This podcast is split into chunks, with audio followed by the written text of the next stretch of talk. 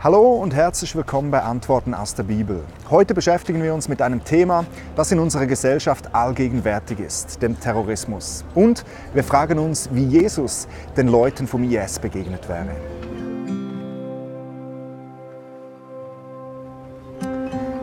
Du kennst dieses Gefühl, du öffnest die Newsseite und da steht es in großen roten Buchstaben geschrieben, Terror. Und du denkst, oh nein, es ist schon wieder passiert. Unter dem Namen islamistischer Terror wurden in den vergangenen Jahren unglaublich bestialische Mordanschläge verübt. Die Täter, meist junge radikale Muslime, schießen an Konzertveranstaltungen gezielt auf wehrlose Männer, Frauen und Kinder. Sie steuern Sattelschlepper in Menschenmengen oder stechen auf der Straße willkürlich auf Passanten ein. Ziel der Terroristen ist es, den ungläubigen Menschen ihre Religion aufzuzwingen, die Menschen so lange in Angst zu versetzen, bis sie ihre Knie vor dem Islam beugen. Wie sollen wir auf dieses Phänomen, auf diese neue Hassbewegung reagieren? Unsere erste Reaktion ist klar. Nachdem sich unser Schock, unser Unverständnis gelegt hat, steigt in uns dieses altbekannte Gefühl hoch. Wut. Wie können die es nur wagen, in unsere Länder zu kommen und uns dann auf offener Straße zu massakrieren?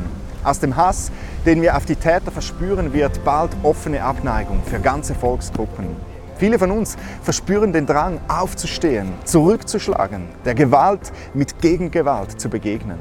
Als Jesus als Mensch auf dieser Erde lebte, gab es zwar den IS noch nicht, doch sehr wohl gab es zum Himmel schreiende Gewalt und Ungerechtigkeit. Das Volk von Jesus wurde vom römischen Imperium unterdrückt und beherrscht. Jesus und seine Nachfolger selbst wurden von der religiösen Elite seines Volkes verachtet und verfolgt. Doch genau in diese Zeit hinein lehrte Jesus seinen Nachfolgern jene Lebenseinstellung, die damals wie heute absolut quer zu all unseren Instinkten und Gefühlen steht. Wir lesen, wie Jesus seinen Jüngern sagte, ihr wisst, dass es heißt Auge um Auge und Zahn um Zahn. Ich aber sage euch, setzt euch nicht zu Wehr gegen den, der euch etwas Böses antut. Im Gegenteil, wenn dich jemand auf die rechte Backe schlägt, dann halte ihm auch die linke hin. Ihr wisst, dass es heißt, du sollst deine Mitmenschen lieben und du sollst deine Feinde hassen. Ich aber sage euch, liebt eure Feinde und betet für die, die euch verfolgen. Damit erweist ihr euch als Söhne eures Vaters im Himmel. Wenn wir geschlagen werden, ist unsere natürliche Reaktion zurückzuschlagen. Unsere logische Denkweise ist es, unsere Freunde zu lieben und unsere Feinde zu hassen. Doch Jesus sagt, wenn dich jemand schlägt, dann halte ihm die andere Wange hin. Liebe deine Feinde und bete für die, die dich angreifen. Durchbrich diesen Kreislauf der Gewalt. Die Terroristen mögen eine Botschaft des Hasses in unsere Welt hineinrufen. Doch Jesus Christus bringt eine Botschaft des Friedens, der Versöhnung, eine Botschaft des Lebens. Heißt das nun, dass wir im Angesicht dieser unglaublichen Gräueltaten einfach demütig den Kopf senken und wegsehen sollen? Bedeutet das, wir sollen uns vom IS wie die Lämmer zur Schlachtbank führen lassen? Nein, keinesfalls. In der Bibel lesen wir deutlich, dass der Staat von Gott den Auftrag bekommen hat, für Recht und für Ordnung zu sorgen. Wenn nötig, auch mit Gewalt. Und ich bin der festen Überzeugung, dass wir den islamistischen Terror mit aller politischen und polizeidienstlichen Härte entgegentreten müssen. Diese Taten und überhaupt alle Gewalt ist völlig inakzeptabel. Der Staat hat den Auftrag, das Böse, den Terror zu bekämpfen. Wir jedoch, wir haben den Auftrag, unseren Mitmenschen und dadurch auch unseren Feind zu lieben, für ihn zu beten. Und ich bin da voll überzeugt, das wird Heilung in unsere Welt hineinbringen. Jesus selbst ist uns da als großes Vorbild vorangegangen. Weißt du, wir Menschen, wir haben uns alle gegen Gott verschuldet und niemand von uns hätte es verdient, in den Himmel, ins Paradies zu kommen.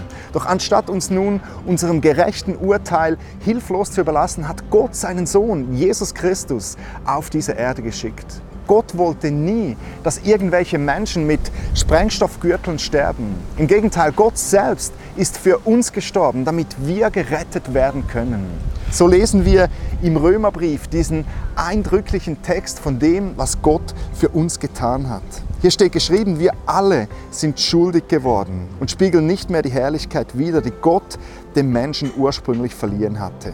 Und was sich keiner verdienen kann, schenkt Gott in seiner Güte. Er nimmt uns an, weil Christus uns erlöst hat. Um unsere Schuld zu sühnen, hat Gott seinen Sohn am Kreuz vor aller Welt sterben lassen. Jesus hat sein Blut für uns vergossen und mit diesem Opfer die Vergebung für alle erwirkt, die daran glauben. Gott spricht jeden von seiner Schuld frei, der an Jesus Christus glaubt. Jesus ist für dich am Kreuz gestorben und dieser Jesus, der bietet dir jetzt ein neues Leben an. Ein Leben als Kind Gottes. Ein Leben voller Liebe für Gott und auch für deine Mitmenschen, sogar für deine Feinde. Möchtest du diesen Jesus in dein Leben aufnehmen? Wenn du dazu ein hundertprozentiges Ja hast, dann kannst du gleich jetzt mit mir zusammen in einem einfachen Gebet Jesus in dein Leben einladen.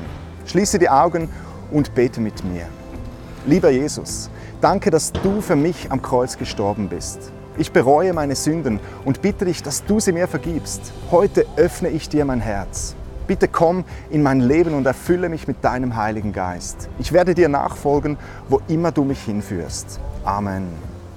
Amen. Das war's für heute von Antworten aus der Bibel. Nächste Woche geht's weiter mit einer neuen Folge. Bis dahin danke ich dir, wenn du dieses Video mit deinen Freunden und Bekannten teilst und so mithilfst, das Evangelium möglichst vielen Menschen bekannt zu machen. Schau doch auch mal auf meiner Webseite vorbei www.gabrielhessler.com. Wir sehen uns beim nächsten Mal. Bye.